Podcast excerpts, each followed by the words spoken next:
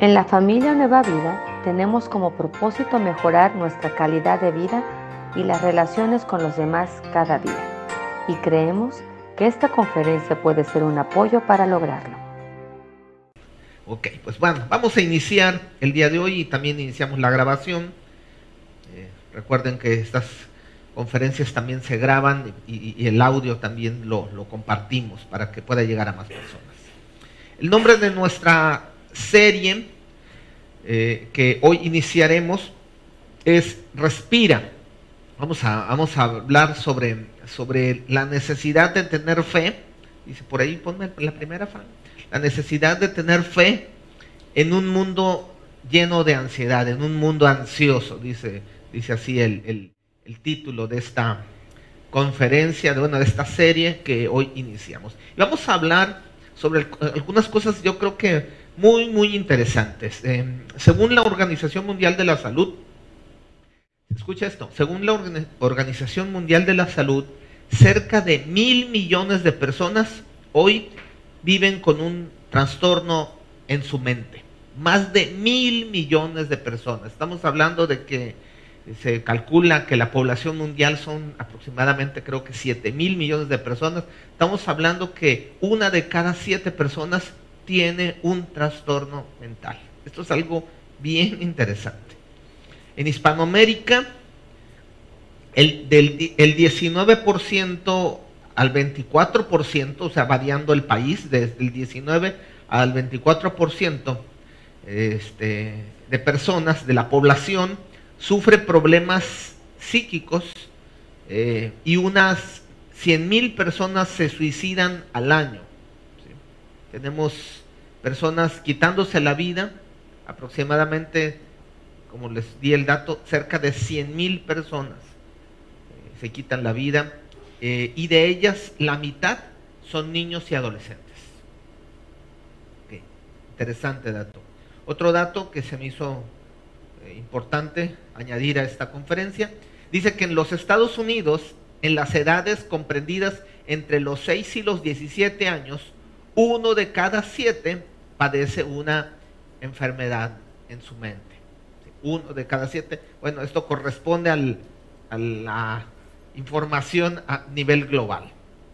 En Estados Unidos también el 50% de las dolencias psíquicas comienza a los 14 años y el 75% están presentes a los 24 años. O sea, eh, cuando se tiene 24 años, generalmente este, hay un aumento. Eh, conforme va creciendo la, la población, bueno, no la población, la edad de las personas, hay un aumento en la cuestión de las enfermedades y bueno, nuevamente puedo ver aquí, el suicidio es la segunda causa de muerte en la gente situada entre los 10 y los 34 años de edad.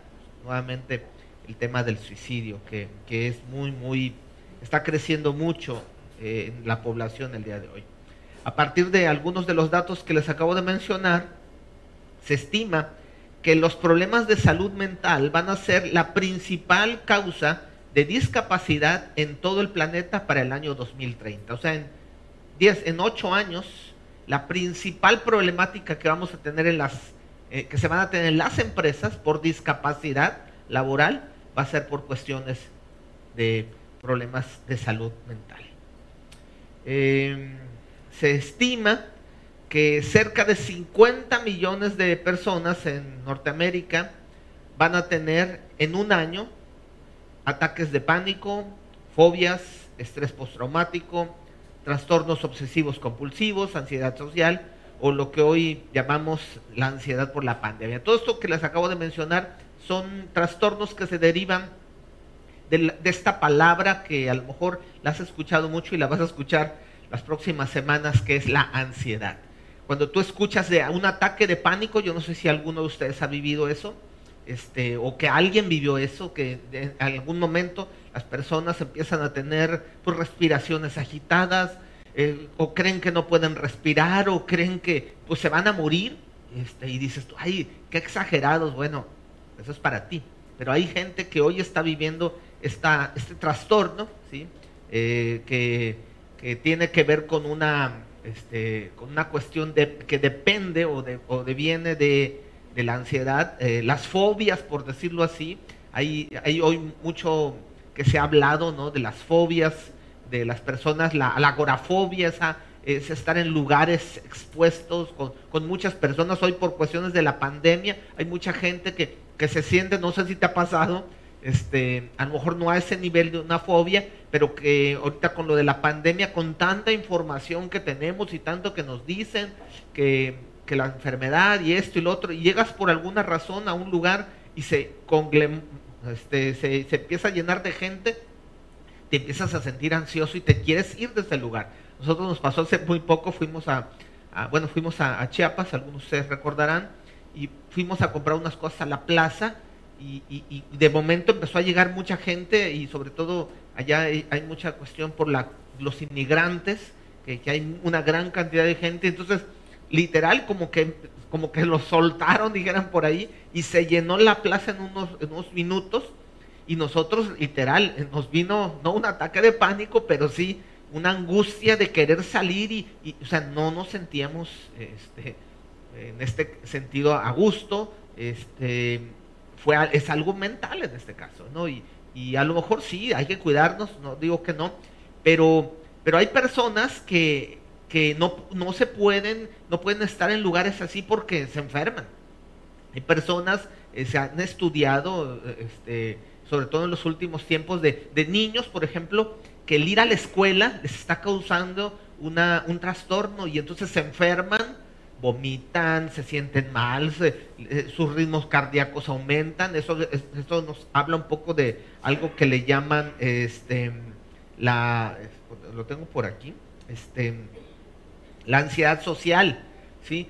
Jóvenes que, que no saben o que no están pudiendo procesar la, la, la, relacionalidad con la gente, ¿no? Entonces eh, llegan o tienen que ir a la escuela, sobre todo, por ejemplo, ahorita hablando de la época post pandemia, estamos empezando a, ver que están regresando a clases algunos, algunos este, niños, algunos jóvenes, y entonces la gente empieza a regresar a clases, ¿y qué pasa? Pues hay una fobia social que está empezando a presentar alguna población, sobre todo infantil y juvenil. Y, y esto, como les digo, una cosa es que te sientas raro y otra cosa es que ya se esté manifestando un problema físico, que es algo que ocurre. Por ejemplo, otra, otro trastorno que tiene que ver con la ansiedad, el trastorno, como le llaman, eh, obsesivo compulsivo. Por ejemplo, hace unos años recuerdo, conocí una persona que tenía una, ese trastorno, yo no lo entendía en ese tiempo, pero esa persona este, tenía una obsesión por la limpieza y se lavaba las manos con cloro continuamente y se, es más, se bañaba con cloro esa persona. Eso le produjo otros problemas porque pues obviamente el cloro no es para usarlo de esa manera, hay que, hay que usarlo muy cuidadosamente y por eso eh, también tenemos que tener mucho cuidado con esos remedios que, que hoy escuchamos mucho, ¿no? que tienen que, que, ver con cuestiones de cloro, porque pueden ser, si no son cosas que estén adecuadamente reguladas, caus, causas de otros efectos. Pero hay gente que, que tiene obsesión así por eso, este, por ejemplo, otra obsesión de, este tipo, el otro trastorno obsesivo compulsivo es gente que, por ejemplo, tiende la cama y tiene una obsesión por porque la cama esté completamente, este, este, ¿cómo se llama? Este, lisa, ¿sí? Y pues dices tú, bueno, ok, eso habla un poco de orden, sí, pero hay gente que tiene un trastorno de eso, entonces si no está la cama completamente lisa, casi casi no tendió la cama. Entonces, eh, hay cosas que son a lo mejor detalles que ocurren cotidianos, gente que no se sabe relacionar con otros, no quiere decir que tengan un trastorno de ansiedad, de ansiedad social, pero sí hay personas que tienen un trastorno. Eso es algo que tenemos que entenderlo. Hay gente que a lo mejor este, vivió una cuestión en el pasado este, que le ha afectado, eh, pero hay gente que sí tiene un trastorno este, que le llaman postraumático, de estrés postraumático, o sea, que, que, le impide desarrollar su vida normalmente por algo que le pasó en el pasado. Entonces, eh, esa es una información, yo diría, muy extensa, no la puedo dar toda, simplemente quiero dar un panorama acerca de una cuestión que está ocurriendo socialmente. ¿sí? Estamos viendo y estamos viviendo un tiempo lleno de ansiedad. Hoy nuestra cultura, y por eso eh, eh, después de estarlo estudiando un poco unas semanas, eh, estamos tratando de traer este tema porque es un tema muy actual y es algo que muchos de nosotros a lo mejor no lo hemos entendido, que tal vez lo pudiéramos estar viviendo o alguien cercano a nosotros y que necesitamos, ¿por qué no decirlo? Necesitamos ayuda. Nos han enseñado que el creyente tiene que vivir en paz y que y cuando nosotros no sentimos paz, ¿sí? y nos sentimos ansiosos, pues aún, ahora nos sentimos culpables por la ansiedad, ¿no? Porque, pues porque estoy viviendo a lo mejor fuera de, la voluntad de Dios, tal vez pensamos, ¿no? Entonces tenemos que entender eh, cómo poder trabajar un poco con esto. No soy un experto, voy a darles solamente algunas herramientas. Hay gente experta y si, y si tú en, en el transcurso de la serie, porque esto no, no es solamente una conferencia, después de escuchar todo, eh, crees que necesitas un apoyo, yo te diría, yo creo que sí, sí, tienes que buscarlo. O sea, necesitamos entender que como seres humanos eh, Dios nos creó y dice la escritura, mira, si quieren ver, primera de Tesalonicenses capítulo 5, versículo 23, dice este, pasaje conocido, Dios mismo, el Dios de paz, lo santifique, decía Pablo a los tesalonicenses por completo, y conserve todo su ser. Y aquí divide y de esta manera eh, eh, Dios nos permite poder entender que el cuerpo, perdón, que el ser humano está dividido en tres áreas, espíritu, alma y cuerpo.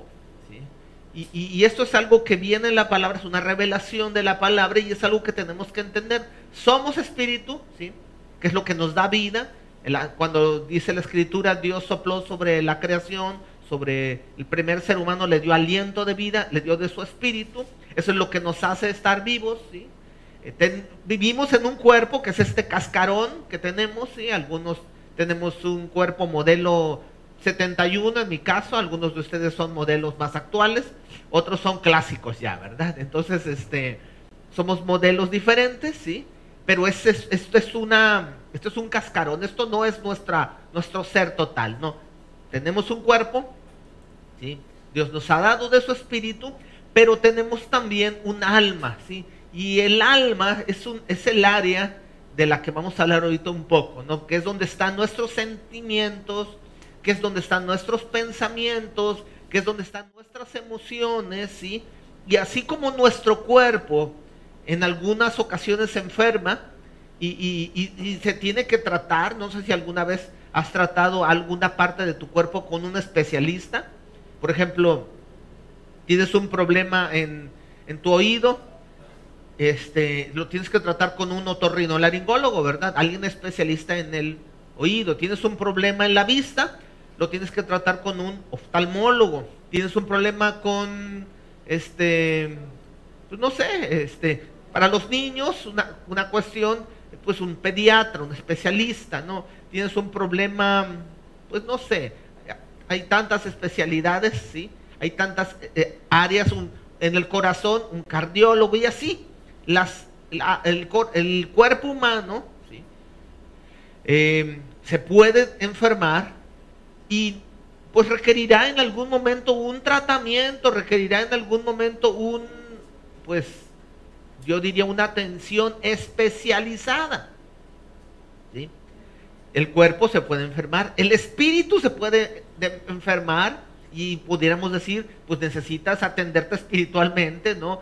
Una consejería espiritual, hablar con un líder espiritual, alguien que te ayude, alguien que te guíe, porque tu espíritu está, diríamos, deprimido, tu espíritu está este, muriéndose, si necesitas avivar el espíritu, si requieres un apoyo específico, ¿sí? pero que cuando el problema que tienes no es del cuerpo y que y ese problema tampoco es de el espíritu. Y eso es algo importante porque mucha gente piensa que cuando una persona tiene un trastorno de ansiedad está endemoniado. Es que necesita un exorcismo. Y por muchos años eso es algo que tenemos que, de veras que, entender. Muchos años, erróneamente, nos enfocamos y quisimos echar fuera demonios en problemas de salud mental. Quisimos resolver un problema del alma de manera de un especialista espiritual. ¿Sí me estoy explicando?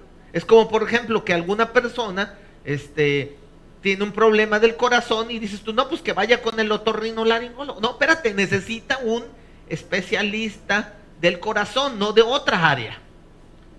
Y entonces, como por, por, prejuicios, ¿por qué no decirlo también por nuestra falta a veces de, de conocimiento, de entendimiento de algunas cosas? por estigmatizar, porque las cuestiones de la mente se han estigmatizado mucho y como les digo, se han, se han visto de manera, yo digo, en ocasiones erróneas, se han tratado de manera errónea. Yo he escuchado personas que, que han entrado a, terapias, eh, han entrado a tratamientos de salud mental y, y resulta que sí tenían una, una necesidad de, no sé, de un medicamento porque a lo mejor tuvieron una cuestión que neuronalmente no estaba funcionando de manera adecuada. Y, y, conforme han pasado los años, se nos han abierto los ojos más y hemos aprendido y estamos aprendiendo cada vez más, como les digo, que hay problemas mentales. No es que estés loco, escúchame. O sea, no pienses que porque alguien tiene una cuestión de salud mental es que está loco. No, no, no, no estás loco, Lucas. ¿Sí? Decían por ahí Chaparrón, ¿se acuerdan? Esa historia. Decía, ¿verdad? Dicen que estamos locos, Lucas. No, no estás loco. Pero necesitas apoyo. ¿sí? Así como algunos de ustedes toman medicamento para la presión. ¿Alguien de aquí toma medicamento para la presión? Bueno, veo algunas personas. ¿Alguien de ustedes tiene diabetes? ¿Toma medicamento para la diabetes? Ok, mira. ¿Y entonces que no, no son hijos de Dios porque toman medicamentos?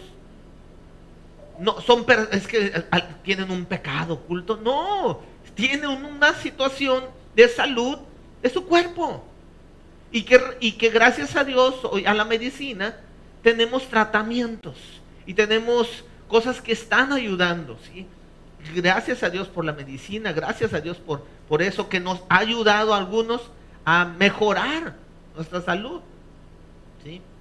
Pero así como tenemos necesidades en la salud física y en la salud espiritual, tenemos que entender también que necesitamos cuidar nuestra salud mental. Entonces, eh, eh, es algo importante que tenemos que comprender. Em, hoy, como les digo, la ciencia ha, crecido mucho y se han podido ver muchas cosas que antes no se veían. Y hoy hay tratamientos que antes pues no se hacían. Yo recuerdo cuando mi hija nosotros este, pues vimos que tenía ciertos comportamientos eh, de, deficiencia de, aprendizaje, nosotros lo llevamos a mi hija con un especialista. Y el problema de mi hija no era físico totalmente, ¿sí? era de cuestiones hasta cierto punto mentales. Ya cuando se le hicieron los diagnósticos, a mi hija se le, pues, se le diagnosticó con déficit de atención, con este, dislexia, eh, con disgrafia y con una, problemilla por ahí de la memoria a corto plazo. O sea, mi hija escuchaba algo y, la, lo escuchaba y lo aprendía, pero al, minuto se lo olvidaba casi completamente. Entonces tuvo un tratamiento, la llevamos seis años a una especialista, y por eso me atrevo a hablar de esto, porque, porque le soy sincero, cuando yo vi yo, yo, yo, me sentía hasta mal porque como la hija del pastor con un problema, ¿verdad? Este, no, no pasa nada, es un ser humano.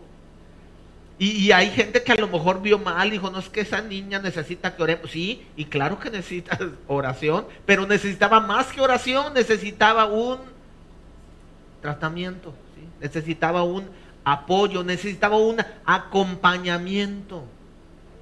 ¿sí? Entonces tenemos que entender y tenemos que, dijéramos, dejar de, ver mal el buscar apoyo.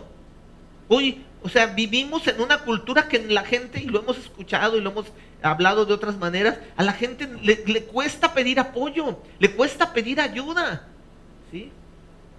Ahora, sé que esto implica a veces, diríamos, este, desembolsos económicos, pues sí, pero pues, tenemos que hacer el esfuerzo si queremos una mejoría. O sea, es como, por, por ejemplo, como ahorita les decía, ¿verdad? Si tú tienes diabetes, pues te vas a tener que comprar el medicamento y si te lo da el gobierno bien y si no te lo da el gobierno no te lo vas a tomar. Vas a buscar cómo conseguirlo porque tú lo necesitas. Y así como esto, o sea, si mi hijo, mi hija en este caso tenía una, una necesidad de apoyo, eh, busqué si había un apoyo de gobierno, pues sí, pero no, no, no, no, no era, mi hija no era candidata y entonces yo tuve que invertirle y tuve que trabajar más y tuve que hacer cosas y, y, todo por la salud mental de mi hija. Y, después de seis, siete años pude empezar a ver un desarrollo en, en, mi hija, eh, hubo un avance ¿sí? académico. Eh, fueron muchos años. Entonces, eh, por eso les digo, por eso me atrevo a hablar de esto. Ahora, vuelvo a decir, no porque alguien tenga una situación, un trastorno de salud mental, está loco. E, esos conceptos que, hemos escuchado, este, eh, tenemos que quitárnoslos. No porque tú vayas a una terapia con un psicólogo o con un psiquiatra, estás loco, no, estás yendo con alguien que te puede ayudar.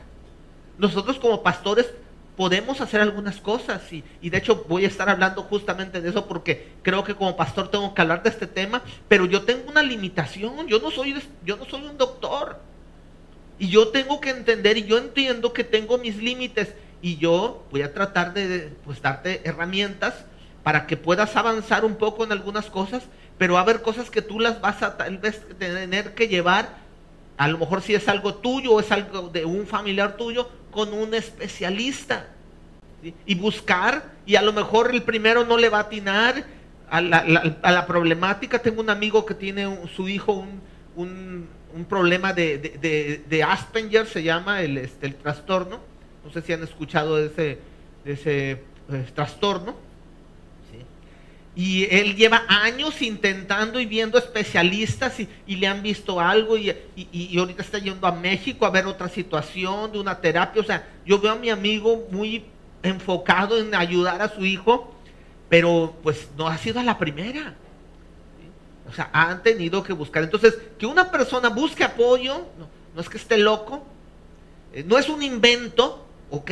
Porque a veces hay que, ay, es exagerado no, no, no es exageración. Esa persona tiene una, tiene algo.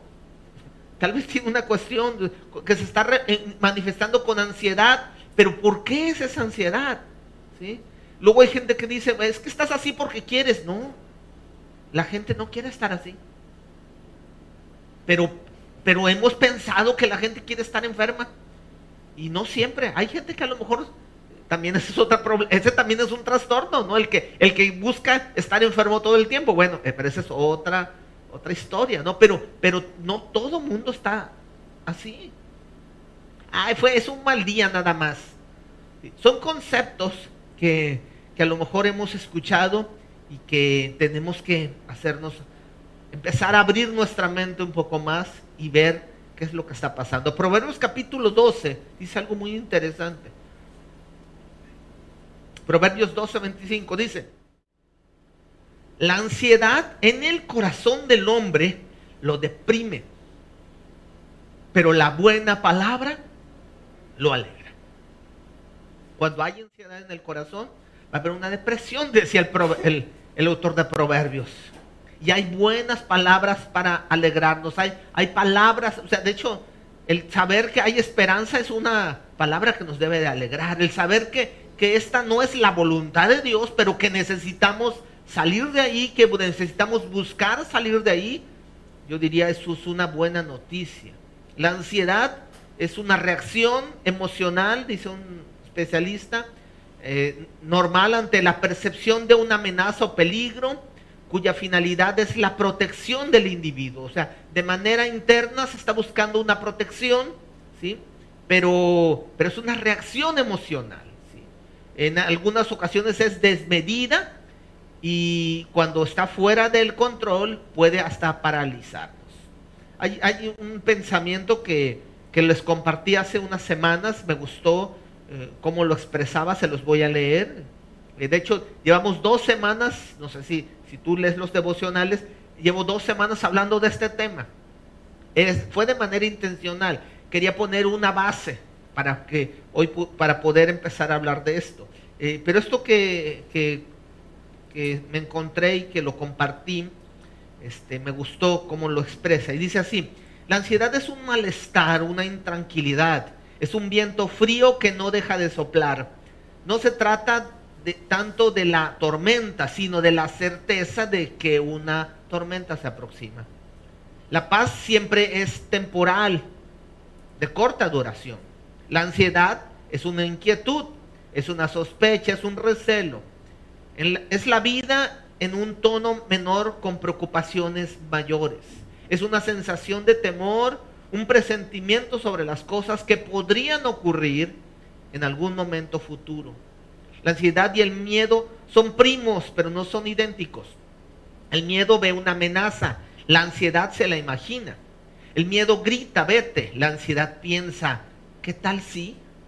El miedo da como resultado luchar o huir. La ansiedad crea miseria y desolación. La ansiedad nos roba el aliento, pero también nos roba el sueño, nuestra energía, nuestro bienestar. La ansiedad no es divertida y es muy probable que tú o alguien que conozcas está batallando seriamente con la ansiedad. Eh, conforme, como les decía, empecé a estudiar, eh, me empecé a preocupar, ¿sí? Al ver las estadísticas tan altas de cuestiones de salud mental que no estamos trabajando, que no les estamos poniendo atención, que pensamos, ah, fue un solo, es un día, un mal día.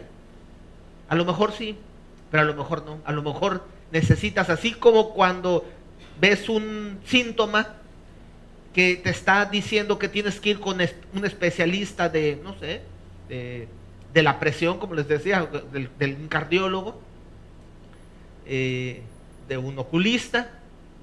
Tal vez estás empezando a manifestar sintomatología que te está mostrando que tienes que empezar a buscar una ayuda en una cuestión de salud mental. Y desgraciadamente, como les decía, es un tema todavía muy poco enfocado. Como les dije, los pastores muy poco hablamos de esto. Yo diría casi nada. Este, hace un tiempo conocí a una psicóloga este, que es cristiana y de hecho hicimos buena amistad. Eh, y platicamos un poco y, fue de mucha ayuda la plática que tuve con ella. Este, pero fue la primera, en esa ocasión, una de las primeras eh, psicólogas cristianas que yo podía identificar y, que, podían hablar ellas que dentro del campo de la psicología hay gente que puede ayudar a los creyentes. Hay, a, lo mejor no todos, porque en algunas ocasiones también hay que reconocer, no todos, al, lo mejor no son, no siempre argumentos que nos pueden ayudar, pero sí hay gente que te puede ayudar.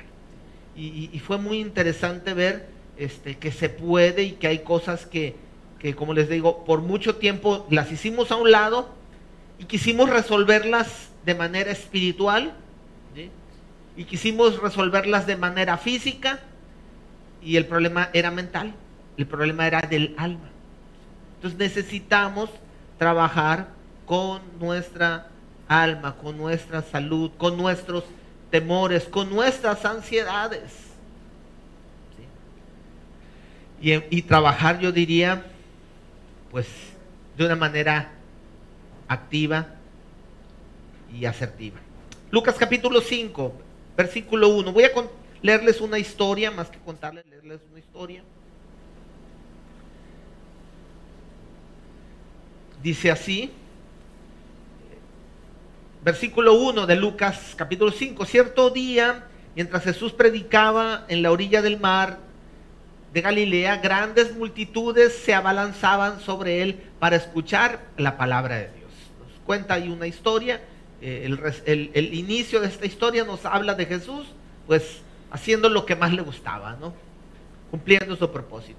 Versículo 2, Jesús notó dos barcas vacías en la orilla porque los pescadores las habían dejado mientras lavaban sus redes. Eh, aquí esto nos habla acerca de que ellos ya pues estaba, ya habían terminado. El lavado de redes es el, proceso posterior a la pesca, ¿sí? ya nada más se limpian se guardan y pues te vas a tu casa, hayas logrado o no pesca. En este caso habla de que pues ya ellos habían aparentemente terminado. Al subir a una de las barcas, Jesús le pide a Simón, el dueño de la barca, que le empujara al agua. Luego se sentó en la barca y desde ahí enseñaba a las multitudes. Y cuando terminó de hablar, le dijo a Simón, ahora ve a las aguas más profundas y echa tus redes para pescar. Siguiente. Dice, maestro, le respondió Simón, hemos trabajado mucho durante toda la noche y no hemos pescado nada. Los que conocen eh, dicen que la manera adecuada de pescar es de noche porque eh, las sombras ahuyentan a los peces, ¿no? Entonces, tú ves luego gente pescando de día, puede hacerlo, sí, pero no es lo más conveniente, ¿sí? Lo conveniente, según los que conocen, dicen que es de noche. Y sobre todo los que se dedican a esto, la pesca a lo mejor recreativa es otro asunto, pero la pesca profesional implica otro asunto, ¿no? Entonces, ellos habían trabajado toda la noche y no habían logrado durante toda la noche nada, Nada, nada lo que se llama nada, ni para el camión habían sacado, ¿no?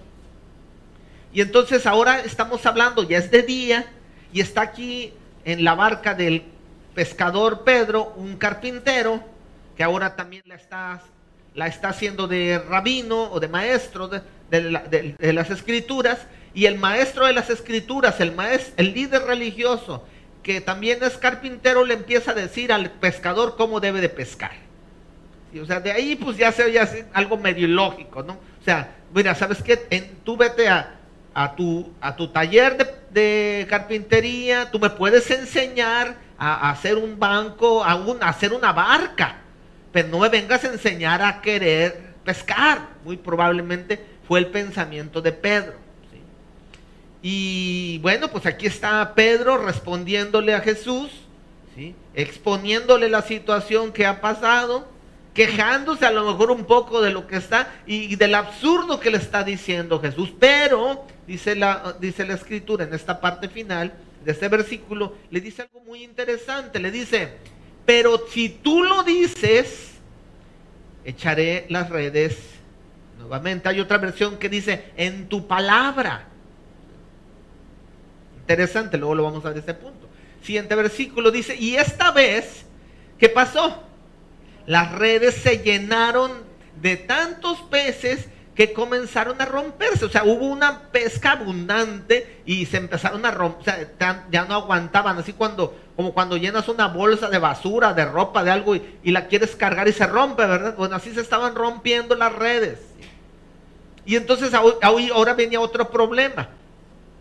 El problema era, pues, pues arreglar esto.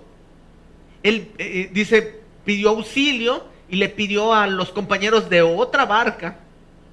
Y después de que tenían ya entre las dos barcas las redes, vino otro problema porque ¿qué pasaba? Dice que las barcas estaban tan llenas de peces que ¿qué pasó? Estaban a punto, o sea, el problema anterior era que no tenían, ahora el problema era que tenían demasiado, ¿sí? Fíjate cómo pueden cambiar las cosas de un momento a otro en manos de, de Dios. Y entonces viene esta circunstancia siguiente, por favor. Dice, y cuando Simón se dio cuenta de lo que había sucedido, y esto es algo interesante también, cuando dice, se dio cuenta de lo que había sucedido, él dice, cayó de rodillas delante de Jesús y le dijo, Señor, por favor, aléjate de mí, soy demasiado pecador para estar cerca de ti. Cuando dice se dio cuenta de lo que había sucedido, no estamos hablando de, que se dio cuenta de que había muchos peces, sino se dio cuenta de quién estaba delante de él. de que ese carpintero que, ahora era un líder religioso eh, no era solamente uno más, era Dios que estaba con él. Y, aquí viene una situación interesante y, él, dice, le dice, aléjate de mí. Púntelo por ahí. Ahorita lo vamos a ver también esto. Siguiente versículo dice, pues estaba muy asombrado por la cantidad de peces que había sacado, al igual que los otros que estaban con él y sus compañeros, Santiago, Juan, los hijos de Zebedeo, dice, estaban asombrados. Y el último versículo, Jesús le responde a Simón, no tengas miedo, de ahora en adelante pescarás personas. Y en cuanto llegaron a tierra firme, dejaron todo y siguieron a Jesús. Un pasaje interesante, eh, un pasaje que nos cuenta una situación, a lo mejor diríamos al parecer cotidiana, pero que tiene que ver con el tema que estamos hablando el día de hoy. Ahorita van a ver para dónde voy. Eh, vemos a Jesús interesado en las personas. Eh, Jesús no estaba interesado tanto en la pesca, Jesús estaba interesado en dar una lección. Jesús no estaba interesado, es más, estaba más que interesado en dar una lección. Jesús estaba interesado en las personas. Y sobre todo en las personas que iban a continuar la labor que Jesús estaba comenzando en ese tiempo. Eh, aquí vemos a Pedro, ¿sí? Eh, viviendo una situación eh, de, de, ¿sí? primero una situación, a lo mejor diríamos, un poco de depresión, de, de no haber podido lograr pues lo que tenía que hacer como jefe de familia, ¿no? Cuando tú eres padre, cuando tú eres jefe de familia, y sabes que tú tienes que traer el sustento a tu casa y cuando ves que es, son más las deudas que las eh, que las que el, que el, dinero que está en el banco o que el dinero que está en el sobre pues va a haber va a haber ansiedad va a haber preocupación va a haber va a haber temor este y diríamos eso no es algo imaginario no es algo real pero es algo que que, puede ocurrirnos o hoy nos está ocurriendo a muchos. ¿no? Eh, son más los gastos que los ingresos. Y, nuestros hijos a lo mejor lo perciben, pero en su gran mayoría, ¿verdad que los hijos no, no se dan cuenta de eso? O sea, tú traes, tú pagas, tú haces, y tus hijos, gracias a Dios, no se tienen, no se dan cuenta.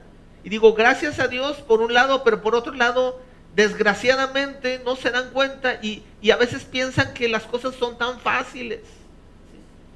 Este, una vez me acuerdo que no tenía por ahí dinero ya listo para algunas cosas y, este y mi hija me pidió algo y le dije, es que no tengo dinero y me dice, mi hija, mira papá, agarras esa tarjetita y la metes ahí y ahí sale dinero.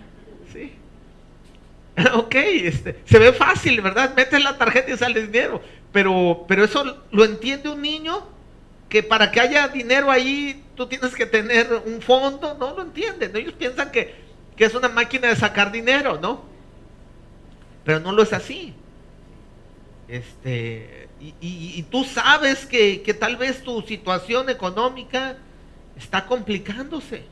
Y hay ansiedad en esto. Y hay preocupación y hay temor en esto.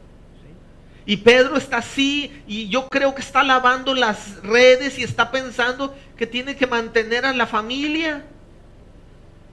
Y, este, y se entiende que hasta la suegra también, porque sabemos que la suegra tenía, a lo mejor vivía con ellos, o ellos vivían con la suegra, no sabemos ahí completamente la historia. Pero el asunto es que la familia era una familia extendida y las redes estaban vacías. Y la necesidad era grande. Y eso pues era una cuestión que causaba ansiedad. Y después llega Jesús y, está ahí Jesús con, con los discípulos, con Pedro. Vemos la historia, hay esa pesca milagrosa. Y ahora hay otra situación, ¿verdad? El temor de que se rompan las redes, el temor que se hundan las barcas. Y después viene, aparte del temor, viene la situación de que él se da cuenta como se los comenté hace un momento, que delante de él no estaba cualquier persona, él se da cuenta que era alguien diferente. Y eso trae otra ansiedad. Em, trae otro, otra situación en, la vida de, de, Pedro. Este, cuando tú estás ansioso, estás preocupado, generalmente tiendes a hacer algo. Y aquí lo vemos muy claro. Pedro dice que cuando se dio cuenta que lo que había sucedido, cayó de rodillas y le dijo, aléjate de mí. Mira, una de las, de las reacciones principales cuando tenemos ansiedad es alejarnos o querer alejar a los demás de nosotros. Y cuando digo a los demás, incluye al mismo Dios. Cuando tú no te sientes bien, cuando hay una cuestión de ansiedad por, yo diría, por una manera de, no sé si es un instinto de conservación, ¿no? O, es un instinto humano, tendemos a hacer lo que hizo Pedro. Queremos estar solos. ¿No te ha pasado que pasaste algo, un tiempo malo, vienes de tu trabajo y tu familia, ¿qué pasa? ¿Qué tiene? No, no, no, déjeme, quiero estar solo. Tuviste un mal momento en la escuela y llegan los jóvenes y ¿qué pasa? Quiero estar sola, quiero estar solo. ¿Y esto por qué? Porque es una tendencia que tenemos, ¿no? En esos momentos, en esos momentos de, ansiedad, de, temores, de preocupaciones. Eh, el problema es cuando eso se vuelve algo más crónico, cuando, o sea, si son momentos en, en tu vida, yo creo que no pasa nada, es necesario en algunos momentos. Pero el problema es cuando ya lo vuelves algo común, alejar a los demás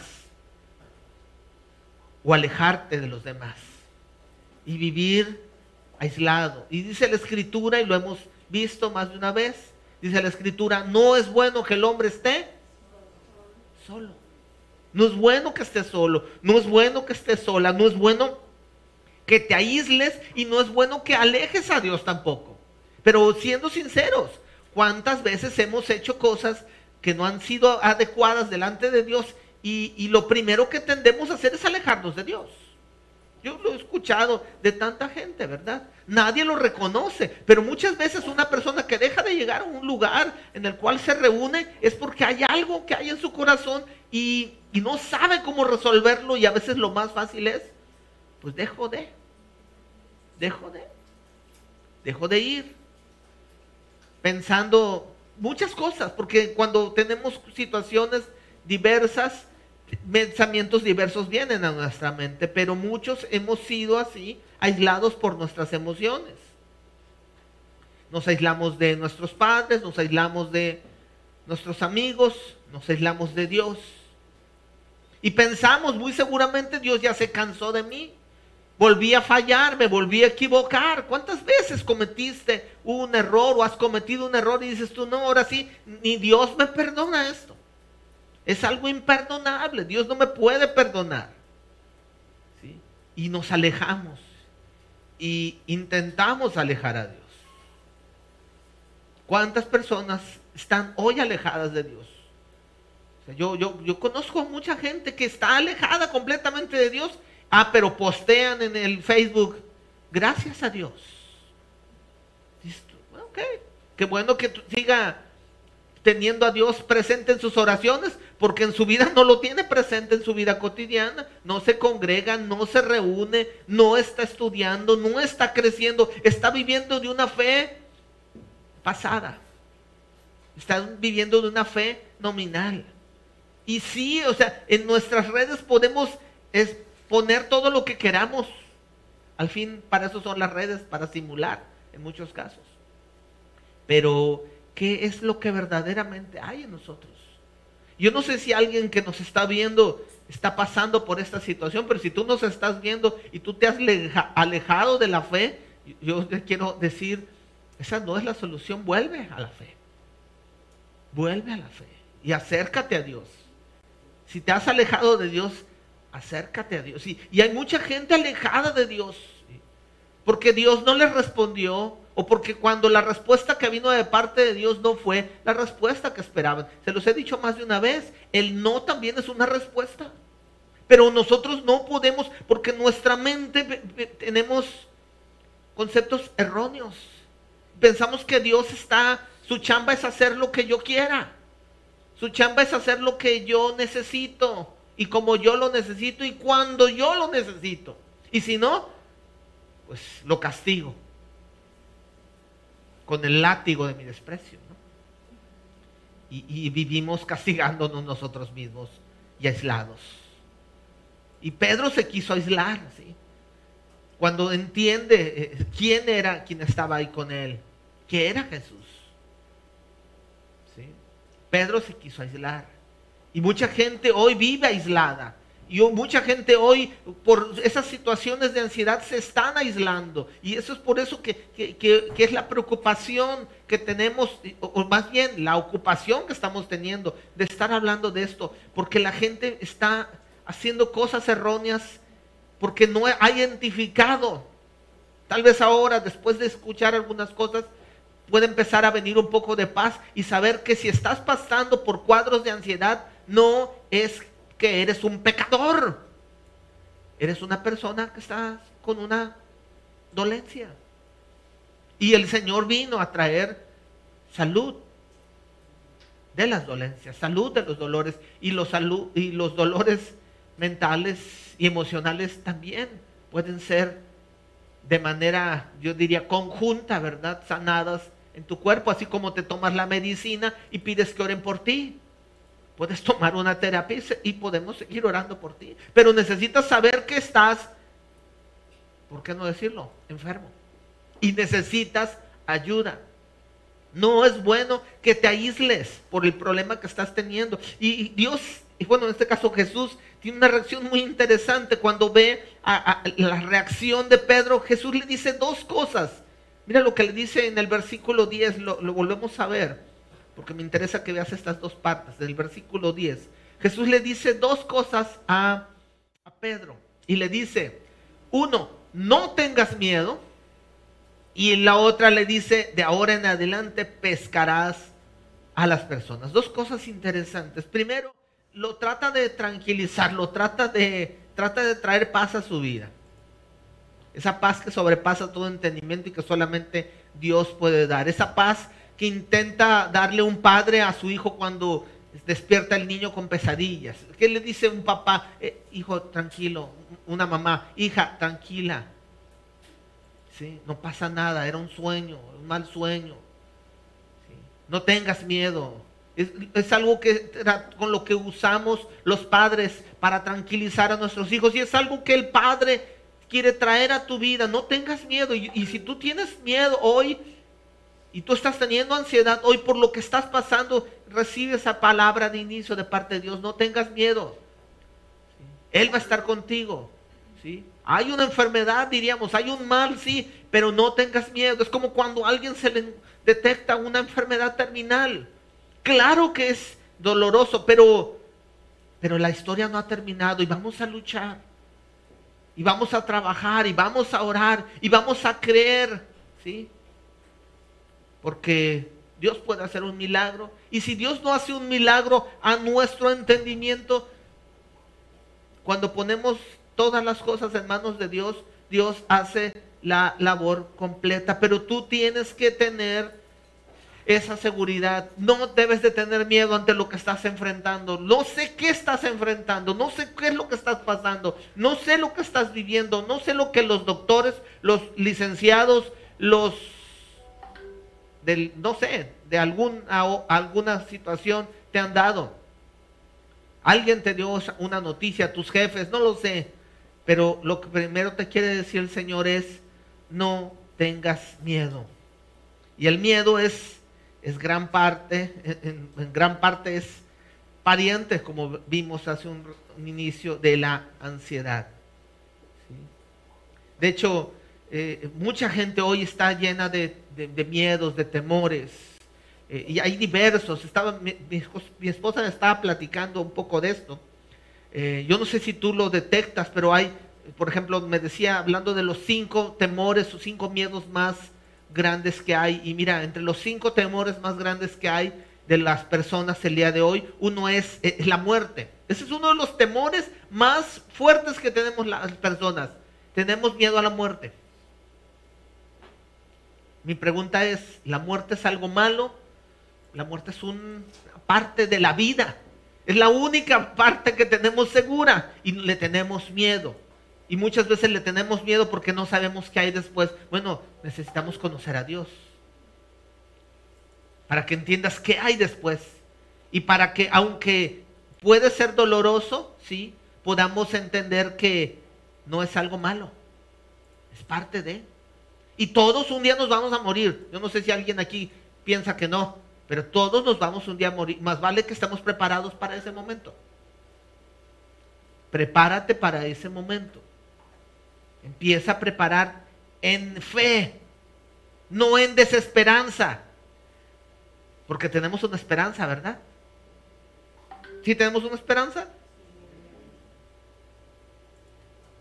Y esa esperanza solamente nos la puede dar Dios. ¿Sí? Otro temor más muy grande que hay es el de la soledad. El, de hecho, dicen que ese es uno de los temores, el temor más grande que tienen las mujeres, estar solas, quedarse solas. Se está metiendo un sonido, Frank. Porfa. Este, tenemos que tener cuidado y tenemos que entender que ese es un enemigo, esa, esa soledad nos está paralizando y nos está en algunas ocasiones alejando. Como tengo miedo de la soledad, no me le acerco a nadie. No me vayan a hacer mal, no me vayan a dejar solo, mejor me quedo solo yo. El fracaso es otro miedo.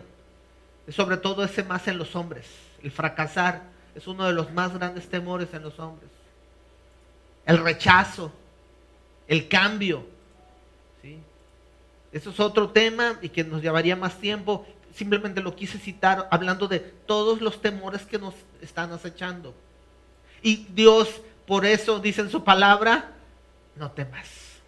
No porque no sea algo real, no, porque Él quiere que tengas esta herramienta, porque la necesitas. La necesitas. Tú necesitas tener el no tengas del Señor cerca de ti. Por eso dicen los que han estudiado que hay más de 360 veces que se dice no temas en la palabra de Dios. Parece curioso, pero muy probablemente tiene que ver con cada día del año. Entonces lo primero que le dice es a Pedro, no temas. Lo segundo que le dice es, Enrique, ¿me ayudas por favor? No, eso no le dijo. Eso le dije yo ahorita a Enrique. Eh, lo segundo que le dice es, te voy a hacer pescador de hombres. Fíjate, primero lo trata de tranquilizar, primero lo trata de aterrizar, primero lo trata de confortar, primero lo trata de sanar en sus, en sus, en sus emociones. Y lo segundo le cambia de trabajo, le cambia de chamba, le cambia de visión y, y le dice, tengo un mejor trabajo para ti. Y, así como a Pedro Jesús le dice no temas, a ti te dice no temas. Yo no sé cuál es tu temor hoy. Tal vez tu temor es de salud, tal vez tu temor es económico, tal vez tu temor es una cuestión de ansiedad emocional. Y entonces Jesús te dice, no temas, yo voy a estar contigo, yo te voy a acompañar. Y yo por seis años acompañé a mi hija a terapias es nada. Bueno, es mucho, pero es nada. Cuando empecé a ver los resultados, dije, valió la pena el tiempo. Valió la pena el dinero invertido. Cuando vi por una primera ocasión que sacó una, calificación más alta que un 7. Porque esas eran las calificaciones que mi hija tenía en la primaria, 6, 6 y 7. Y la, y la terapeuta nos dijo, celebrenle un 8 a lo mejor va a ser lo más que va a poder alcanzar. Y nosotros no le exigíamos algo más porque entendíamos que su capacidad no le iba a dar a más. Y entrando a la secundaria empezó a sacar nueve y empezó a sacar dieces. Y ya hasta le quería sacar una beca. Ya, ya, abusé, ¿verdad? Pero este, o sea, hubo una transformación, hubo un milagro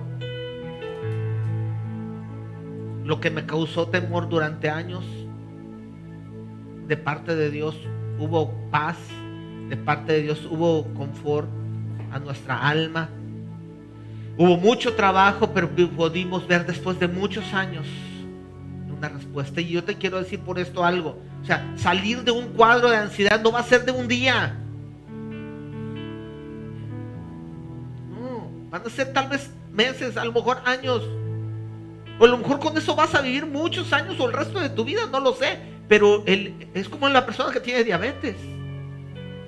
Algunos se sanan, pero la gran mayoría la llevan esa enfermedad toda la vida.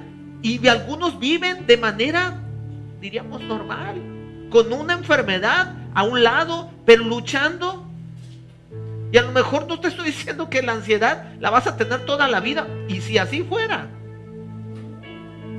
el Señor te dice, no temas, yo voy a estar contigo. No vas a estar sola, no vas a estar solo. No vas a estar solo. Y después les dice, te voy a cambiar de trabajo, de ahora en adelante. De ahora en adelante. Dios quiere que de ahora en adelante haya un cambio en tu vida, pero no solamente emocionalmente, quiere que haya un cambio en tu propósito. De ahora en adelante ya no vas a ser más pescador, de ahora en adelante ya no vas a ser más doctor, de ahora en adelante ya no vas a ser más ingeniero, de ahora en adelante ya no vas a ser más carpintero, de ahora en adelante no vas a ser más maestro, yo no sé qué seas, ama de casa, de ahora en adelante Dios te dice, vas a ser, ¿qué le dijo? Pescar, vas a pescar personas, vas a conectar personas. Porque aquí hay una labor simultánea. El Señor quiere acompañar a las personas, pero el Señor también quiere usarte a ti para que las personas se sientan acompañadas. Y las personas necesitan el acompañamiento y necesitan la conexión. Y por eso les hemos llamado ahora a los grupos, grupos de conexión. Y por eso estamos, pues no digo obligando, porque no podemos obligar a nadie a nada, pero empujándolos a conéctense. Y queremos que los jóvenes se conecten entre los jóvenes. Porque los jóvenes necesitan gente joven. Algunos ya están, ya somos muy clásicos. Yo no me siento, pero, pero mi acta de nacimiento lo dice. Aunque ahorita con las reformas dicen que me puedo poner menos años, ya estoy pensándolo, ¿verdad? Pero, pero la realidad no es esa, la realidad es que tengo 50 años. Y puedo platicar con un joven de 20 y no tengo ningún problema. Pero ese joven necesita conectarse con alguien de 20. Y los de 15 con los de las edades más cercanas. Y crecer juntos. Y, el hermano mayor guiar al menor.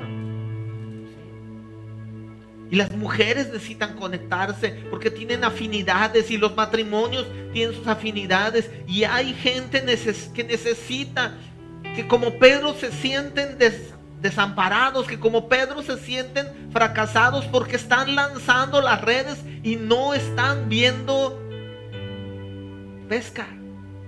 No hay, no hay, no hay producción, no hay sustento, no hay satisfacción. Están trabajando de 7 de la mañana a 8 de la noche y se sienten insatisfechos. ¿Conoces a alguien así tú? A lo mejor me dice, sí, yo, ok, bueno, así como tú hay muchos más que necesitan conectarse con Dios y que necesitan de alguien que vaya por ellos y que alguien que los acerque, que les ayude para que las redes no se les rompan, que les ayuden para que sus angustias y sus cargas sean menores. Te voy a hacer una pregunta. ¿Ya tienes tú tu grupo de conexión? No me contestes. Pero si no, búscalo. Hazlo. Y, empieza a conectar a otras personas. Este, hemos hablado la semana pasada, es el año del amor de Dios. Pero el amor de Dios no es para mí, es para todos. Y si yo he recibido bendición de Dios, yo tengo que compartir la bendición. Me acabó el tiempo, pero quiero, quiero solamente que, te quedes con esto. Dios tiene un llamado para ti, Dios tiene una palabra para ti, no temas. Y Dios tiene una misión para ti. Es momento de levantar nuestra mirada un poco más allá. Hay gente que te necesita. Y hay gente que necesita de tu ayuda, de, tu de tus oraciones, de tu compañía. O a lo mejor no, no de tus palabras. Solo que puedas estar cerca de ellos. Y que no se sientan solos en el momento más oscuro que a lo mejor puedan estar pasando. Ponte de pie, por favor, y yo te quiero pedir que oremos. Oremos por esto y oremos con esto en nuestro corazón. Que le podamos decir a Dios, ahí donde estás, si estás aquí en casa, si estás ahí en tu casa, dile a Dios, Señor, hoy, hoy quiero conectarme contigo y hoy quiero entender lo importante de la conexión para sanar mi corazón, mis emociones. Dejar de ver solamente lo que yo estoy viendo, pasando, padeciendo y empezar a ver que, que muy probablemente otros también lo están pasando con la diferencia que yo no estoy solo, con la diferencia que yo no estoy sin recursos, con la diferencia que yo te tengo a ti, Padre, gracias, porque sé que te tengo a ti y teniéndote a ti no me hace falta nada. Pero yo, Señor, te quiero pedir que nos ayudes y que podamos visualizar a las personas que, que tienen necesidad, que están cerca de nosotros y que tú quieres usarnos para para esa pesca maravillosa, para esa conexión, para esa obra que tú quieres usar, que tú quieres hacer este 2022 y que ya tienes en tu mente y que ya tienes en tu corazón a las personas. Pero tenemos que ir por ellas y abrazarlas y amarlas y a llevarles la esperanza que solamente tú puedes dar. Padre, ayúdanos, Señor, a ser sensibles a tu voz y a la necesidad de las personas para tu gloria y cumplir con ese propósito que ahora tú nos estás llamando a tomar. A ti sea la gloria y a ti sea la honra en el nombre de Jesús. Amén y amén. Es la primera semana, familia. No, no, no, esto no, esto está apenas iniciando. Estamos hablando de un tema muy extenso. Esta es la primera palabra te invitamos que te conectes la próxima semana, que estés aquí, si es posible, la próxima semana, que le compartas este mensaje a alguien que muy seguramente lo, lo va a agradecer cuando lo escuche y que de esa manera puedas, puedas ser luz y puedas mostrarte el amor de Dios que Dios quiere mostrar este año. Dios les bendiga, nos vemos a los que están sus casas, nos vemos la próxima semana. Les saludamos muy, muy